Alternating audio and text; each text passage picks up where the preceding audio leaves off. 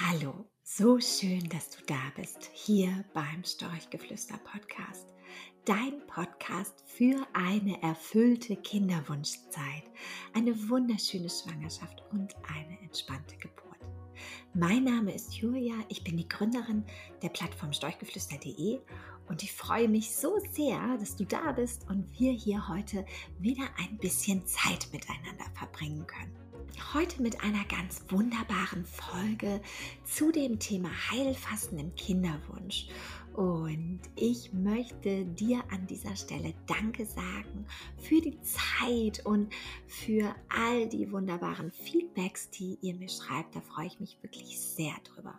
Und jetzt freue ich mich ganz riesig, dass die Dr. Daniela Liebschar da ist und mit uns viele, viele wichtige Dinge bespricht, die ihr fürs Fasten beachten müsst und ja, die für euch vielleicht auch ganz, ganz wichtig sein können. Also, wenn du ready bist, dann würde ich sagen, mach's dir ganz gemütlich los geht's mit einer neuen Folge von Storchgeflüster. Daniela, ah, schön, dass du da bist. Ich freue mich riesig. Danke, danke, danke, ähm, dass du dir die Zeit genommen hast und mit mir hier heute übers Fasten quatscht. Erzähl mal, wie bist du denn eigentlich zum Fasten gekommen? Als Ärztin, als klassische Ärztin? Ja, tatsächlich durch eigene Erfahrung. Ähm, und zwar ganz aus einem anderen Bereich, gar nicht aus dem therapeutischen, sondern ähm, ich bin tatsächlich über das religiöse Fasten zum Fasten gekommen. Meine Eltern haben nämlich schon immer gefastet und als ich klein war, dachte ich immer so, das ist eine, also meine Eltern sind Bahai und ähm, da gibt es eine Fastenzeit im Jahr. Die geht 19 Tage und da isst und trinkt man nichts tagsüber. Und als Kind dachte ich schon immer so: „Oh, ich will auch mitmachen.“ Das war irgendwie auch so eine coole Erwachsenensache so. Und meine Eltern haben immer gesagt: „Ne, erst wenn du älter bist“, so, ne? Und dann du durfte ich als ich 15 war, durfte ich dann mitfasten und fand das irgendwie 'ne ganz spannende Erfahrung und habe aber dann auch schon gemerkt, dass schon meine Schulkameraden gefragt haben: „Na ja, das kann doch nicht gesund sein, ne? Äh, vor allem auch nichts trinken tagsüber.“ Das, äh, war vollkommen unverständlich. Und genauso ging es mir dann an der Uni. Da haben dann meine Kommilitoninnen und Kommilitonen das Gleiche gesagt. Und dann dachte ich so: „Mensch, da muss es doch Daten geben.“ Ja, seit, äh, Hunderten von Jahren, äh, eigentlich seit Tausenden von Jahren machen das Menschen, also so dieses Trockenfasten auch. Ähm, allein schon im Ramadan machen das ja Millionen von Menschen jedes Jahr. Das kann so ungesund ja doch wieder nicht sein. Und da habe ich mich auf die Suche gemacht und tatsächlich eine Doktorarbeit darüber geschrieben. Und im Rahmen des Schreibens der Doktorarbeit bin ich halt auch noch mal auf diese traditionellen christlichen Fasten gekommen, die ja dann, ähm, ja, im letzten Jahrhundert dann auch so 'n bisschen übergegangen sind in das Heilfasten. Ja, das war eigentlich auch aus, ähm so 'n bisschen auch aus 'ner Anlehnung an religiöse Fastentraditionen auch entstanden bei Buchinger. Und ja, fand das irgendwie ganz spannend, wollte dann auch unbedingt Fastenärztin werden, bin dann bei Professor Michalsen am Emanuel-Krankenhaus gelandet, habe dort ein paar Jahre Fastende begleiten dürfen, ähm, und habe gesehen, was für unglaubliche Effekte das hat auf die Gesundheit. Ja, und dann war's um mich geschehen. Seit 2017 bin ich dann in der Forschung und finde das nach wie vor so spannend, das Thema, dass wir sogar 'ne Akademie gegründet haben für integratives Fasten, wo wir Ärzte ausbilden, weil, äh, das ist tatsächlich das Nadelöhr, das merke ich immer mehr, dass das zwar 'ne tolle Therapie ist, aber wenn sie keine anbietet, dann ist es natürlich etwas schade. Das ist dann nicht ganz so wirkungsvoll. Okay, und sag mal, aber Heilfasten, man man denkt ja immer: „Oh Gott“ äh, oder viele machen ja Fasten, weil sie denken: „Super, nehme ich 2 Kilo ab, super Nummer.“ Aber aus diesem Heilgedanken, ähm, äh, erzähl mal, was was erlebt der Körper denn in der Zeit des Fastens? Also, was ist denn unser Problem eigentlich? Ähm, warum brauchen wir das Fasten so dringend? Tja, normalerweise kam das Fasten ja doch recht, ähm, häufig einfach im Alltag vor, ne? Also, bis vor 50 Jahren und, äh, in vielen Ländern der Welt auch immer noch, ist das Fasten ja Bestandteil des täglichen Lebens, mehr oder weniger freiwillig.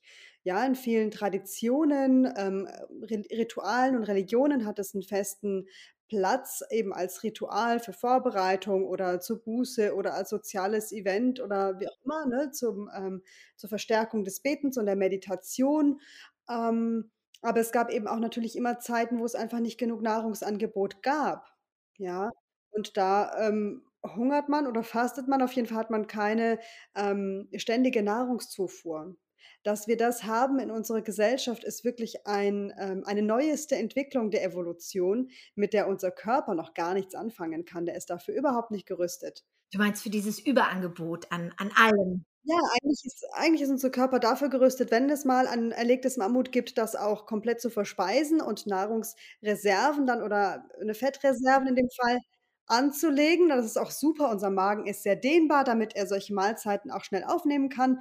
Ähm, unsere Fettreserven sind 'ne super Sache, weil sie eben auch die ähm, also eigentlich die be beste Möglichkeit sind, Energie zu transportieren, ja? Proteine und, ähm, Zucker binden immer Wasser und sind damit deutlich schwerer als Fett, ja? Und, ähm, unser Körper ist also super für solche Hungerphasen ausgerichtet und, ähm, wenn dann aber ständig was nachkommt, dann, äh, sind diese Speicher ja unbrauchbar. Die hängen dann sozusagen bei uns rum und wir denken so: „Meine Güte, noch ein Pölsterchen“, aber das hat unser Körper eigentlich ganz gut gemeint mit uns. Ähm, aber es hängt einfach daran, dass dass wir dieses natürliche Gleichgewicht zwischen Essen und Nicht-Essen einfach nicht mehr haben, ne? Und da kommt jetzt einfach auch noch mal das Fasten ins Spiel, was, ähm, zum einen vorbeugend einfach lebensverlängernd wirkt, eigentlich bei allen, ähm, Spezies, also sowohl bei der Hefezelle als auch beim Bakterium als auch bei den Affen. Wahrscheinlich ist bei den Menschen genauso, nur entsprechende Studien würden viel zu lang dauern, ja? Ähm, als auch, dass es eben gesundheitsförderlich ist, ne? Wir merken, dass bestimmte Stammzellen noch mal regeneriert werden, also anfangen, sich noch mal neu zu regen und neue Zellen auszubilden in unserem Körper beim Fasten. Das Immunsystem wird noch mal neu ähm, also mausert sich tatsächlich, schmeißt alte Zellen raus, bildet neue und so. Also, es ist wirklich 'n ganz spannender Prozess, der eben in diesen Perioden des Hungerns, äh, tatsächlich angeregt wird. Und man darf auch nicht vergessen, beides gehört zusammen, ne? Hungern und also Fasten und Essen, Feiern sozusagen. Das Fasten und Feiern hat immer zusammengehört. Und wir sehen auch, dass vieles, was durch das Fasten Gutes bewirkt wird im Körper, erst im Aufbau, äh, der Nahrung wieder zum Tragen kommt, ne? Also, dass dann die Früchte geerntet werden vom Fasten, sodass es auch nicht darum geht, sich nur zu kasteien, sondern es geht wirklich darum, ein gesundes Gleichgewicht eben zwischen Pause und Essen sozusagen auch zu finden. Und die Pause ist wirklich letztendlich dafür, dass der Körper sich dann auch wirklich regenerieren kann, gell? Und sich also, wir sprechen ja grade in dem äh, die Kinderwunschmädels sind natürlich immer auf diesem äh, mit diesem Wunsch unterwegs, den Körper einfach auch mal von allen schädlichen Substanzen reinigen zu wollen. Also, alles, was vielleicht in uns drinne steckt, was stille Entzündungen oder, ne, was all wir haben ja überall irgendwie dann kleine Baustellen in uns, die irgendwie nach Heilung schreien. Und Fasten soll da ja wirklich ein absolutes Geheimrezept sein. Wie siehst du das das wirklich das Fasten speziell für 'n Kinderwunsch? Ja, man kann wirklich fa sagen, Fasten ist ein Jungbrunnen, muss man wirklich Mhm. sagen. Und, ähm, das ist ganz interessant, auch manchmal so, ähm, mit Leuten sich zu unterhalten. Ich habe heute mich mit einer, ähm, Ärztin unterhalten aus einer Fastenklinik, die selber, ähm, eine unglaublich tolle Fastenerfahrung gemacht hat, weil sie hatte von Anfang an quasi keinen Zyklus, ne? Ähm, hat nur Mhm. künstliche Zyklen sozusagen aufrechterhalten können mit der Pille und als sie die Mhm. abgesetzt hat, hatte sie wieder einfach 0 Periode, ne?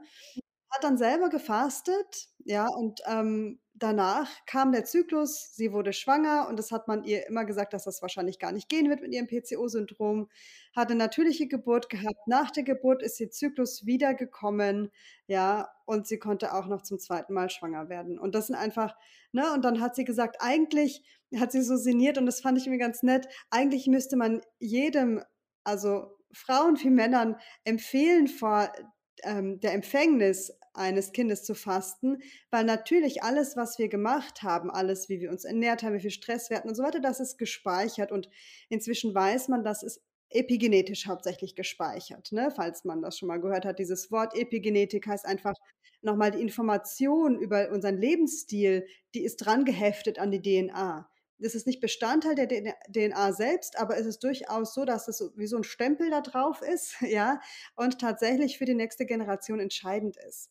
Man weiß zum Beispiel, dass, ähm, wenn jemand mit, äh, Übergewicht, ähm, ein Kind bekommt, ist dieses Kind, ähm, da so sozusagen schon vorbestimmt auch übergewichtig zu werden und wird es sehr, sehr schwer haben, schlank zu bleiben, egal was es macht, egal wie sich's ernährt.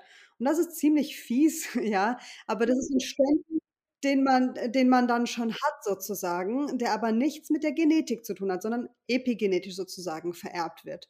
Also, alles, was man vorher an guter Ernährung und Sport macht, kommt der nächsten Generation direkt zugute und deswegen meinte sie halt, eigentlich müsste man das wirklich allen empfehlen und sie hatte letztes Jahr wirklich auch ein Pärchen, äh, in ihrer Klinik, die ihr ihren Honeymoon, äh, bei ihr in der Klinik 4 Wochen verbracht haben und gesagt haben, sie möchten gerne schwanger werden, aber sie möchten gerne ihren Kindern ermöglichen, ein möglichst, äh, gutes äh, möglichst gute Voraussetzungen zu haben und deswegen sind sie bei ihr und haben dann auch gefastet und sich zur Ernährung beraten lassen. Ähm, das fand ich irgendwie ganz, ganz nett, ähm, noch mal zu hören, dass es da ja, dass es da solche Überlegungen natürlich auch gibt. Wahnsinn, ja, also ein riesen Detox-Hebel, ähm, und ich finde und das ist das, was du jetzt grade auch noch mal angesprochen hast, was viele, glaube ich, gar nicht wissen oder absolut unterschätzen, ist dieses Thema der Hormonregulierung. Also, ähm, Mädels, ich weiß, ihr habt alle mit diesem Thema hormonelle Disbalancen zu tun. Man kann viele Dinge auch nur tageweise messen oder gar nicht messen oder sie sind 'ne Woche später schon wieder ganz anders oder, oder, oder. Ähm, es wirkt sich wirklich ganz positiv auf den Zyklus aus, ne, Daniela? Das ist wirklich, äh, äh, unglaublich. Das hören wir immer wieder und ich fand auch die Geschichte sehr erstaunlich von dieser Frau, die sie mir erzählt hat. Ähm, es ist natürlich kein Wundermittel und es wird sicherlich nicht immer funktionieren, aber wir sehen das häufig, das entspricht der Erfahrung von vielen, vielen Fastenärzten, ähm, dass sich der Zyklus neu reguliert durch das Fasten, ähm, und, ähm, ja, dass es dadurch manchmal sogar zu ungewollten Schwangerschaften kommt durch so Fastenwochen. Das ist tatsächlich so, dass das mehr Effekt hat, als, ähm, weithin vermutet wird. Aber es gibt leider keine Zahlen dazu. Also, wir haben da jetzt, ähm also, es gibt ich kann das nicht in in Zahlen fassen. Ich würde das gerne ich würde gerne dazu auch mal 'ne größere Studie machen. Wir machen grad eine kleine, ähm, 1. Pilotstudie dazu und, ähm, ja, ich, äh, finde das Thema unheimlich spannend, weil es eben doch, ähm ja, diese Frau heute Morgen hat das auch so formuliert, ne: „Ohne einen regelmäßigen Zyklus fühlt man sich auch nicht ganz als Frau. Man hat das Gefühl, dass etwas fehlt.“ Ja, und, ähm und ich finde, wenn man durch so eine doch recht einfache Maßnahme, ähm, sich da noch mal besser aufstellen kann, dann, äh, lohnt es sich auf jeden Fall, diesen Versuch zu unternehmen. Das würde ich tatsächlich unterschreiben. Ja, und was du ja auch eben angesprochen hast, es ist so einfach eigentlich. Man braucht ja gar nicht viel. Erzähl noch mal von eurer super schönen Pilotstudie, die wir natürlich auch, äh, ganz, ganz groß unterstützen. Bin ein Riesenfan davon. Ähm, was genau für Studien habt ihr da aufgesetzt? Also, wir haben gesagt, wir möchten gerne mal untersuchen, wie Fasten bei Kinderwunsch, ähm, wirkt. Und zwar bei Frauen, wenn sie Zyklusstörungen oder Unregelmäßigkeiten haben, ähm, oder gerade eben in einer Behandlung sind, wo der Zyklus künstlich, ähm, hormonell hergestellt wird. Und auch vor der IVF. Wir würden gerne in einer separaten Studie sozusagen untersuchen, wie wie verhält sich das, ähm, mit dem Fasten vor der In-vitro-Fertilisation, dass man da vielleicht bessere Ergebnisse oder gesündere, fittere Eizellen sozusagen extrahieren kann. Ähm, und die 3. Studie, das, ähm, ist eine für Männer. Wir haben auch die andere Seite bedacht, weil es ist ja, wie gesagt, ähm, tatsächlich so, dass beide was beitragen zur Gesundheit der nächsten Generation und auch zur Fruchtbarkeit. Das ist einfach so. Und, ähm, für die Männer gibt es ja meistens auch gar nicht so richtig was an Empfehlungen oder an, ähm, medizinischen Maßnahmen, die man sinnvoll machen kann, ne? Natürlich Rauchen aufhören und mehr Sport machen und gesund ernähren, das sagt irgendwie jeder, aber so einfach ist das auch nicht umzusetzen, ja? Ähm, und deswegen haben wir sozusagen auch noch eine Fastenstudie für Männer. Ja, die Spermien müssen ja auch schnell schwimmen. So ist es, die müssen auch fit sein. Die müssen auch fit sein und, ähm, super. Also, wir verlinken euch die Studie. Wer Lust hat, sich, ähm, da einzutragen, da mitzumachen. Ihr begleitet die Teilnehmer wirklich ganz intensiv. Ähm, äh, es wird einem alles gezeigt, wie's geht. Also, man muss auch nicht dort vor Ort sein. Ihr macht das quasi auch virtuell, ne? Ähm, also, wir online. verlinken das genau, wir verlinken das auch auf jeden Fall hier drunter. Ansonsten findet ihr dazu auch noch mal, ähm, auf unserem Blog beisch Storchgeflüster auch noch mal, ähm, einen einen Blogbeitrag, wer sich da noch mal 'n bisschen schlauer einlesen mag, genau. Ähm, was ich total gut finde beim Fasten und ich glaube, dass, ähm, das das das wissen viele gar nicht, dass das so 'ne unglaubliche einen unglaublichen Schub an Kreativität entfachen lässt. Woher kommt das? Das ist 'ne wirklich interessante Sache, ja. Das, ähm, sehen wir auch immer wieder. Ich habe den Eindruck, es ist einfach so, dass wir oft Sachen, die uns unangenehm sind an Emotionen oder Gedanken, auch einfach wegfuttern und dann mit dem Snack runterschlucken sozusagen. Und das ist ja auch, äh, eine Strategie, die vielleicht auch nicht immer schlecht ist, ja. Es ist auch nicht immer super, über die Sache nachzugrübeln. Ähm, aber im Fasten gibt es dann halt auch mal den Moment innezuhalten und zu gucken: „Was ist 'n das jetzt?“ Ne, das ist eigentlich kein Hunger, aber ich habe trotzdem das Gefühl, ich muss irgendwas in den Mund stecken. Woher kommt diese Unruhe, ja? Ähm, brauche ich vielleicht Bewegung? Brauche ich 'ne Pause? Brauche ich irgendwie a 'ne Umarmung? Brauche ich einfach mal Zeit nachzudenken? Und, ähm, dadurch, dass man sich dann mit sich auseinandersetzt, ne, ähm, kommt immer wieder auch so was hervor, wo man manchmal die ersten Tage vielleicht mit hadert, aber meistens dann wirklich in den Tagen darauf, also wenn man wirklich 'ne ganze Fastenwoche macht meinetwegen, ja, dann auch, ähm, wirklich in in Frieden kommt mit vielen Sachen. Und das das ist halt wirklich wunder wunderschön, immer wieder zu beobachten, dass Leute anfangen, wirklich wie von innen zu strahlen und zu merken, dass alles, was man braucht, eigentlich in einem ist so. Und, ähm, daher kommt, glaube ich, so diese Kreativität auch wirklich zu spüren: „Ah, ich bin genug irgendwie, so wie ich bin, ähm, habe ich genug, äh, um zu leben, um zu überleben, um zu leben und um glücklich zu sein.“ Ähm, und das macht natürlich 'n ganz schön Energieschub aus. Plus die Energie, die natürlich durch das Körperliche kommt, weil dadurch das also das Essen oder das Verdauen braucht einfach viel Energie, ja?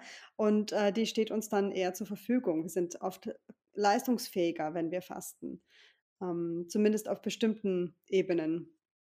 Ja, viele sagen, sie können besser nachdenken oder ihnen sind Sachen klarer irgendwie. Das stimmt, das sagen ja ganz viele. Was sind so also was ich immer wieder höre, ist, ähm: „Wow, ich habe so 'ne Kraft auf einmal. Ähm, ich ich fühle mich wie neugeboren.“ Viele werden, wie gesagt, total kreativ, haben tolle Ideen.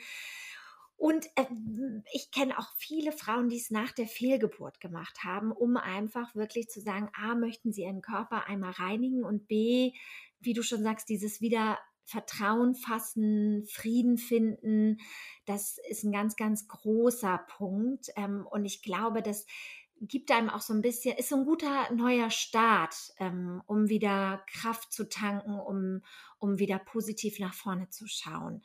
Was sind so deine Erfahrungen, wenn du so mit den Frauen sprichst, die bei euch jetzt so fasten in der Kinderwunschzeit? Gibt's da irgendwie 'n paar, äh, Behind the Scenes Stories, die die du erzählen magst? Die eine fand ich sehr, sehr berührend, die, ähm, musste wegen ihrer, ähm, Behandlung ihrer Kinderwunschbehandlung ihre Antidepressiva absetzen und, ähm, wollte danach aber direkt fasten, weil einfach manchmal ist ja, ähm, wisst ihr ja wahrscheinlich alle so, ne, das, äh, sehr eng getaktet und, äh, da war dann auch kein Zeitfenster, um zu warten, wie sie darauf reagiert psychisch, dass die Antidepressiva abgesetzt werden. Und, ähm, ja, das ist ja zu erwarten, dass es einem dann nicht gut geht, ne? Und sie hat direkt in dieser Phase angefangen zu fasten und ich dachte schon so: „Oh, das wird wahrscheinlich schwierig“, ja?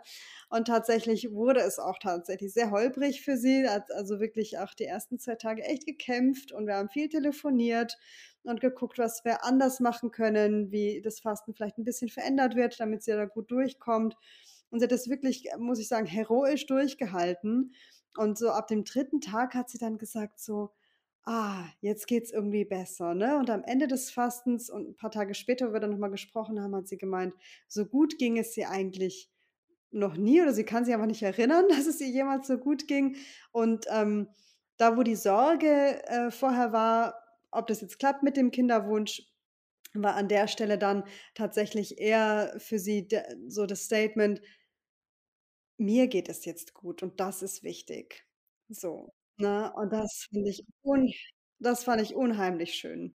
Ne, dass es wieder um sie ging ne? und gar nicht mehr um diesen Fokus und, und diesen Tunnel, in dem man sich ja schnell verliert und in dieser Abwärtsspirale. Das heißt, Fasten richtet ja dann auch wirklich den Fokus wieder auf ein Selbst. Man kommt wieder bei sich selber an. Du hast mir letztens von einer Gynäkologin erzählt, die hatte auch noch mal was ganz Schönes gesagt. Ähm, weißt du noch? Die, ähm ja, die ist wirklich faszinierend. Das ist 'ne ganz alte, erfahrene Frauenärztin. Ich finde die ganz toll.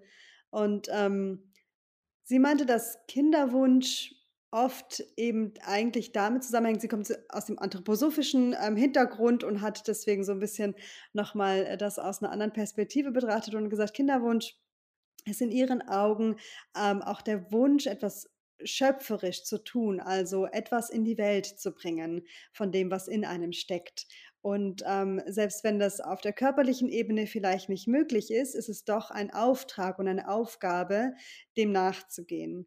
Das heißt, man sollte unbedingt, wenn man diesen Wunsch spürt, auch nachspüren: „Was ist es, was ich in die Welt bringen kann? Was ist es, was sich in mir regt und, ähm, manifestiert werden will? Wo liegt meine Schöpferkraft?“ Und die auf jeden Fall sozusagen zu leben und dem Raum zu geben, das wirklich ernst zu nehmen.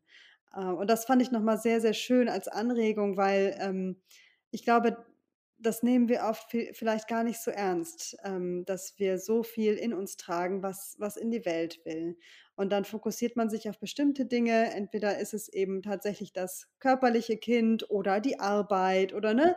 Und man verliert sich da so 'n bisschen in einzelnen Sachen, die vielleicht aber nicht ganz der Ausdruck dessen sind, was in unserem Inneren ist. Und, ähm, so oder so, wenn wenn dann ein Kind auf die Welt kommt und man selber im vollen schöpferischen ähm, in seiner Kraft steht sozusagen und, äh, glücklich ist mit dem, was man in die Welt bringt, dann wird es auch dem Kind auf jeden Fall zugutekommen. Also, ich glaube, das ist auf jeden Fall etwas, was man so oder so, ähm, bedenken darf. Und, ähm, ja, ist 'ne Einladung.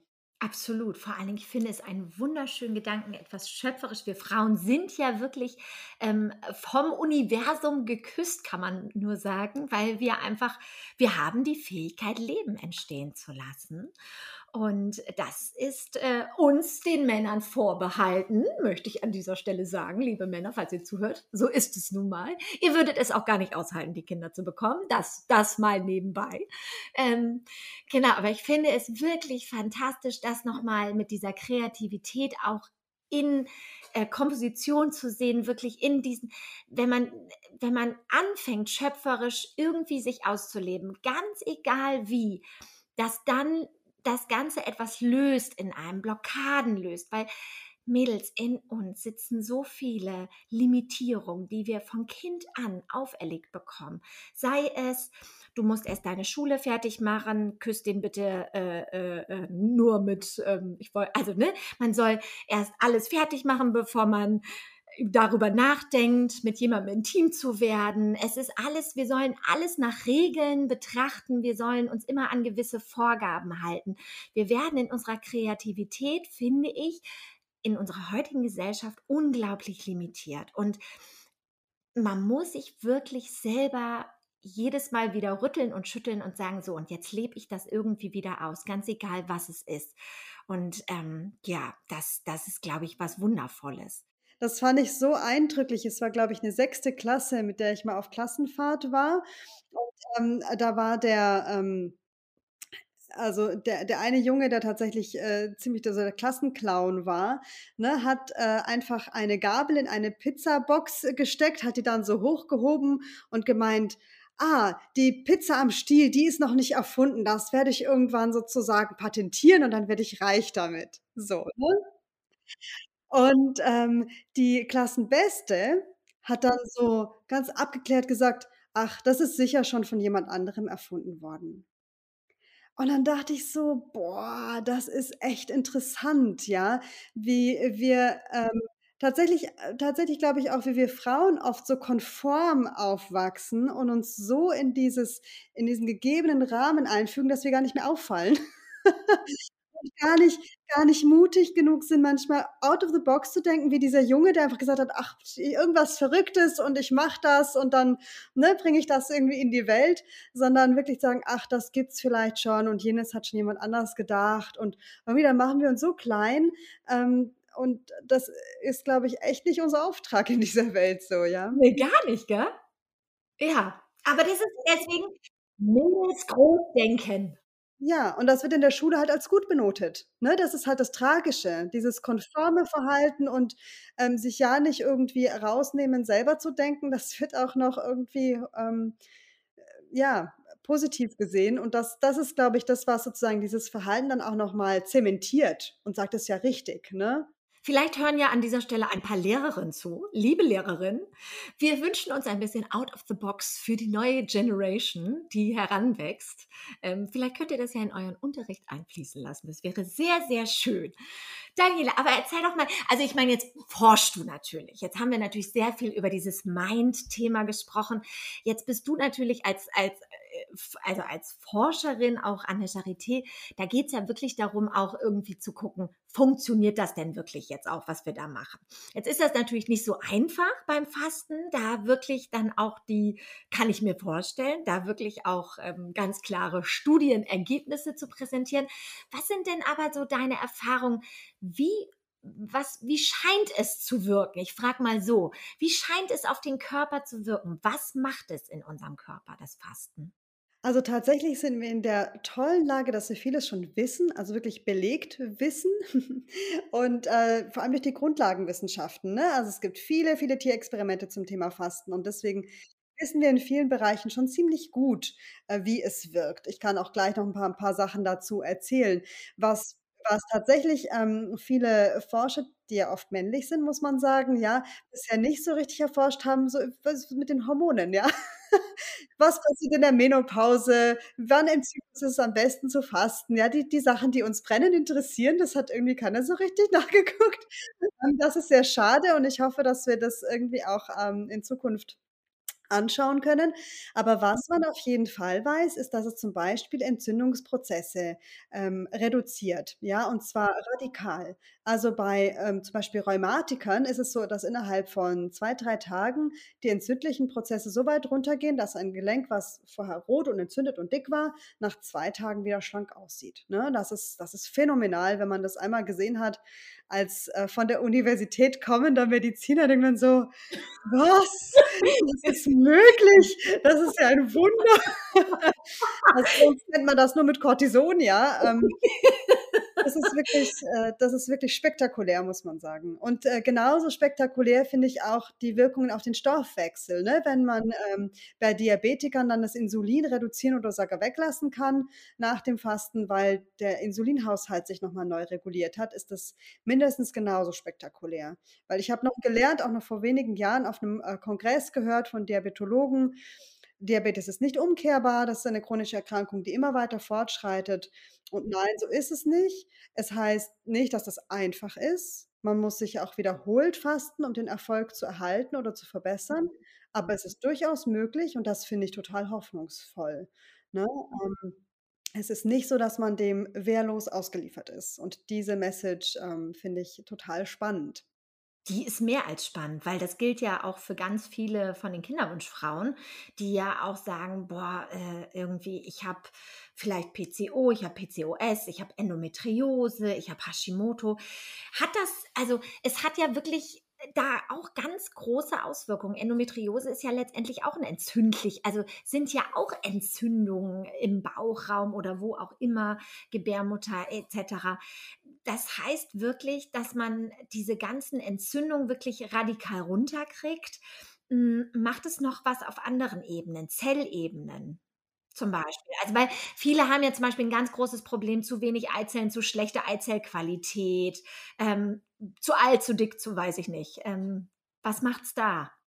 Also, tatsächlich kann man so, ähm, relativ pauschal sagen, es macht 'ne Zellverjüngung in dem Sinne, dass die Uhr der Zelle 'n bisschen langsamer tickt durch das Fasten. Also, es werden sozusagen die Zellalterungsprozesse zum Teil aufgehalten, zum Teil, äh, 'n bisschen rückgängig gemacht.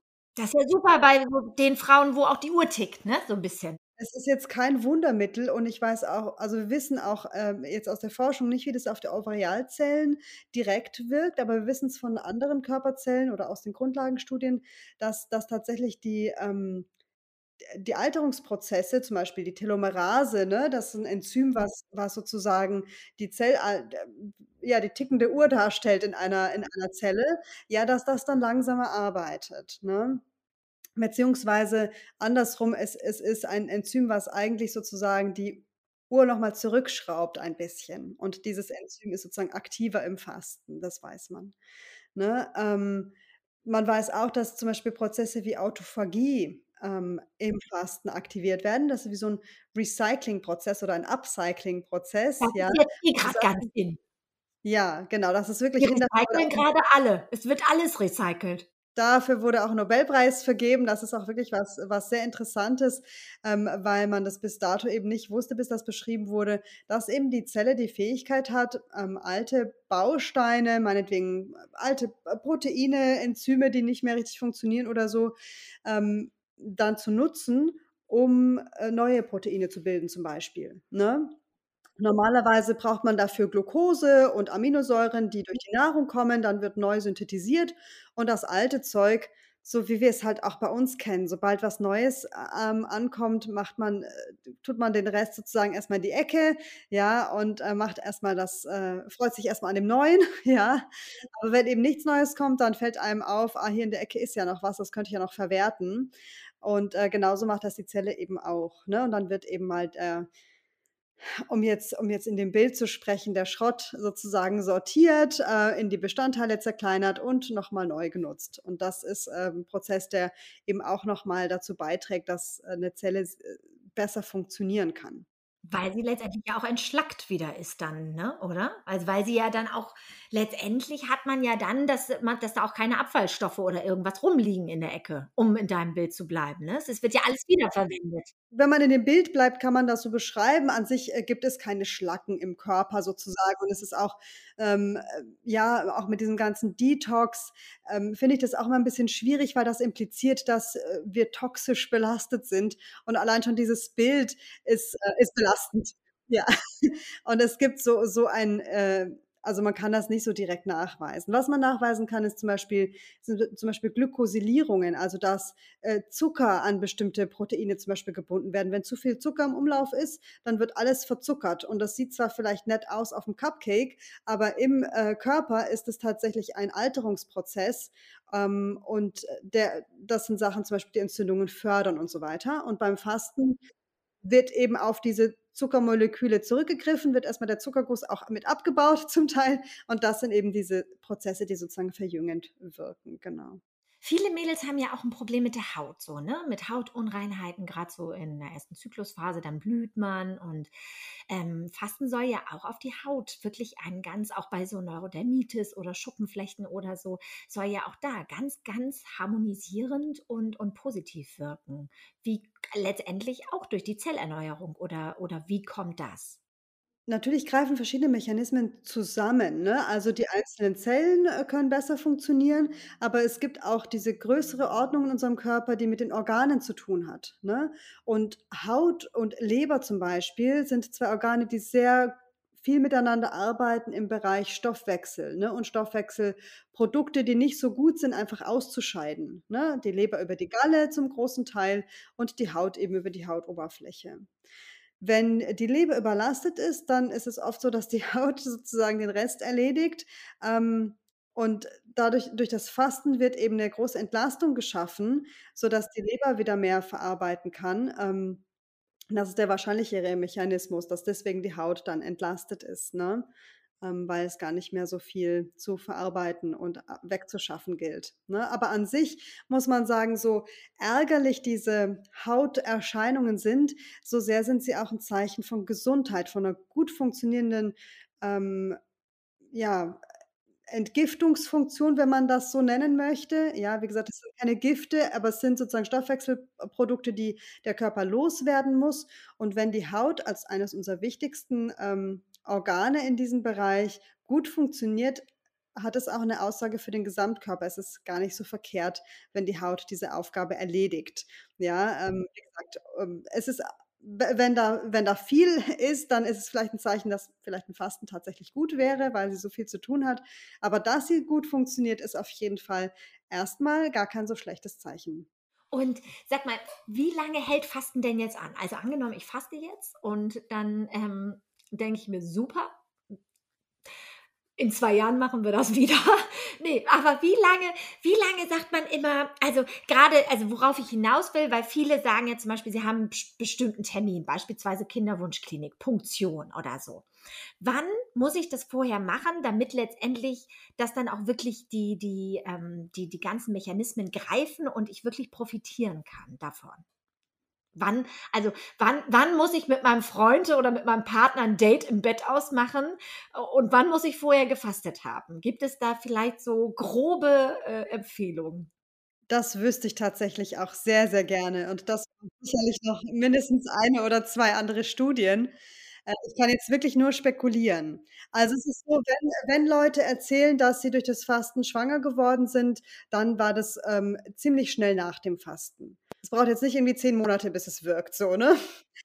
Ähm, aber wie wie kurz davor oder so, ne? Also, wie da so diese Dosis-Wirkungskurve ist, das wissen wir einfach nicht. Ne, aber es ist halt schon mal gut zu sagen, dass man sagt: „Okay, ähm, wenn man schwanger werden will, dann einfach los geht's.“ Ähm, und besser ähm, ist es besser, dann 7 Tage zu fasten oder 10 Tage oder, äh, äh, wie lange ist denn so die die was empfiehlst du? Also, noch mal kurz zu der vorherigen Frage. Ich denke, es ist vielleicht ganz gut, das tatsächlich so früh wie möglich zu machen und nicht kurz vor der IVF oder so, ne? Ähm, weil die IVF ist an sich schon 'n Stress. Diese hormonelle Behandlung ist noch mal auch eine Umstellung für den gesamten Stoffwechsel und da jetzt noch kurz davor oder währenddessen, äh, noch zu fasten, ist, äh, wahrscheinlich 'n bisschen 'ne Überforderung für den Körper, ne? Man muss ja auch tatsächlich, ähm also, wie gesagt, die die meisten Effekte vom Fasten kommen in der Refeeding-Phase, nennt man das im Wissenschaftsjargon. Also, wenn man wieder anfängt zu essen, zum Tragen, äh, und nicht während des Fastens selbst. Und dazu muss der Körper 'ne Reaktionsfähigkeit zeigen können. Wenn er grad schon enorm belastet ist mit allen möglichen anderen, dann hat er gar keine Möglichkeit zu reagieren sinnvoll und dann ist es vielleicht sogar, äh, wenig hilfreich, tatsächlich ihn mit noch etwas zu belasten sozusagen, ne? Ähm, also, da muss man einfach gucken, dass man es in einer Zeit macht, die einfach gut, äh, passt, wo man dann auch wirklich noch mal 'n bisschen 2, 3 Wochen mindestens Zeit hat, um so zu regenerieren und Die Kraft dann voll auszuschöpfen, gell? Genau. Ähm, und die die Länge, das hängt tatsächlich auch von von, äh, dem der Konstitution ab, die man mitbringt, ne? Normalerweise sagt man, ähm, sollen Gesunde zu Hause möglichst nicht viel länger als 5 Tage alleine fasten. Alles, was länger ist, sollte schon begleitet sein, zumindest von, äh, jemand Erfahrenem, am besten von 'ner Ärztin oder 'nem Arzt, ne? Ähm, aber es kann durchaus sein, dass, wenn man zum Beispiel PCO-Syndrom hat, deutliches Übergewicht und schon 'ne Insulinresistenz, also 'ne gestörte Zuckerverarbeitung, dass man dann 'n paar Tage länger braucht, ne? Das das kann durchaus sein. Das heißt, an sich ist längeres Fasten besser als kürzeres, oder? Das können wir doch so nein? Ne, pauschal tatsächlich nicht, weil wenn man eher norm bis untergewichtig ist, dann sollte man nicht zu viel Gewicht abnehmen, weil das ist für, ähm, die Fertilität, für die für die, äh, Fruchtbarkeit auch nicht so günstig, ne? Also, 'n Untergewicht ist nicht günstig, 'n Übergewicht auch nicht und deswegen, wenn man eher norm bis untergewichtig ist, wäre eher so 'n kürzeres Fasten, so 5 Tage meinetwegen sicherlich 'n guter Reiz, aber dann sollte man das auch nicht unbedingt länger machen. Die meisten sind ja eher übergewichtig. Also, ich hatte auch jetzt während Corona habe ich auch so 'n paar Pfunde zugelegt. Ähm, für die ist es dann aber schon okay, wenn die eher mal ihre 10 Ta 7 bis 10 Tage die meisten fasten wirklich eine Woche, oder? Die meisten fasten 5 Ta 5 bis 7 Tage, genau. Und tatsächlich ist nicht immer länger besser, ähm, sondern möglich, sodass man's auch mal wiederholen kann, weil an sich für die Gesunderhaltung, ähm, empfehlen wir schon, ein bis zweimal im Jahr zu fasten. Ein bis zweimal im Jahr? Genau. Also, alle 5 Jahre ist sicherlich auch gut, aber hat nicht so den ähm, nicht so den Den Gesundheitseffekt, man Anti-Aging den Anti-Aging-Effekt, Mädels, Genau, den wir alle genau. wollen. Okay, verstanden. Das ist sag mal, aber wie ist es denn zum Beispiel man hat ja auch, ähm, wenn man anfängt zu fasten man hat ja noch nie gefastet. Das heißt, man wird ja mit vielen Dingen konfrontiert, ähm, weiß ich nicht, also, äh, ich zum Beispiel als Kaffeetrinker hätte jetzt wahrscheinlich als 1. ähm, einen riesen, äh, Koffein äh, Mangel und würde wahrscheinlich vor Kopfschmerzen die Wände hochgehen. ist sowas, ähm, ja, ich meine, es wäre natürlich auch gut, da mal in den Entzug zu gehen, gar keine Frage. Aber wie ist da so die Erfahrung? Was für Beschwerden können denn so auftauchen? Und kriegen, also ist deine Erfahrung, dass man die eher wieder in den Griff bekommt und dass das nur ein kurzer Prozess ist? Oder wie lange muss man mit diesen anfänglichen Beschwerden ja äh, schwanger gehen sozusagen? Das ist 'n sehr, sehr wichtiger Punkt, den du ansprichst, weil viele an dem Punkt tatsächlich auch schon aufhören. Mhm, genau, deswegen. Weil ich finde immer, wenn man weiß, was auf einen zukommt, dann ist man ja viel besser so also, wenn ich weiß, dass mir jemand sagt: „Hör mal, das und das und das kann kommen“, dann bin ich immer so, dass ich sage: „Alles klar, ich weiß, dass das kommt, dann kann ich mich dagegen wehren innerlich und dann kann ich da auch so 'n so 'n bisschen mehr Kraft dagegen aufbauen, um dann das Ganze auch zu überstehen.“ Es braucht auch vielleicht manchmal gar nicht mal so diesen diesen äh, diese Kraft, sondern es gibt tatsächlich auch Möglichkeiten, das, äh, wenn man das, äh, begleitet macht, wirklich auch gut aufzufangen, ja? Also, man muss, äh, nicht unbedingt nur durch alles durch. Durch 'n paar Sachen ist gut, wenn man sie durchhält, dann hat man's nachher leichter. Aber, ähm, genau, mit 'ner guten Begleitung meinetwegen, viele haben so Kreislauf ähm, ne? Da kann 'n Rosmarintee oder Rosmarinöl supergut helfen, dass man morgens bisschen besser in Schwung kommt, 'ne Trockenbürstenmassage, die man sich selber machen kann, 'n Kneippguss. Ja, also, da gibt's schon irgendwie Sachen, die die helfen. Minzöl hier, ähm, und auf die Stirn, auf die Schläfe bei Spannungskopfschmerzen, die auch öfter mal auftreten können. Also, so Sachen, das, ähm, kann man eigentlich ganz gut, ähm, auffangen. Aber tatsächlich ist auch 'ne Vorbereitungsphase ganz sinnvoll, dass man eben mit dem Kaffee zum Beispiel 'n bisschen langsam runtergeht und nicht gleich in das kalte Wasser springt, ja? In den vollen Entzug. Genau, genau, genau. Und dann ist es mit dem Entzug nämlich auch gar nicht mehr so schlimm. Man man kann also, Fasten ist 'ne natürliche Sache, die kann jeder machen. Jeder Körper ist dazu geeignet, ähm, und und kann das gut aushalten. Ähm, aber wenn man das tatsächlich irgendwie 'n bisschen leichter haben will, vor allem beim 1. Mal, ist es, glaube ich, ganz gut, das, äh, begleitet zu machen und vielleicht sogar in 'ner Gruppe, weil die Gruppe einfach auch noch mal zeigt: „Ja, ich bin nicht alleine mit meinen Schwierigkeiten oder mit den Herausforderungen.“ Ähm, und das motiviert auch noch mal zu wissen: „Ah, morgen, da sind die anderen dann auch wieder in der Runde und, äh, die haben's dann vielleicht auch durchgehalten, jetzt schaffe ich das auch.“ Also, das ist tatsächlich etwas, was ich sehr, äh, empfehlen kann, vor allem für das 1. Fasten, für die 1. Erfahrung, dass man da gut durchkommt und merkt so: „Ah ja, ich kann das, das geht schon.“ Und, äh, dann kann man's auch alleine ganz gut machen. Ja, also, wie gesagt, Mädels, ähm, bis Dezember läuft die Studie noch, richtig? Oder bis wann laufen die 3 Studien noch?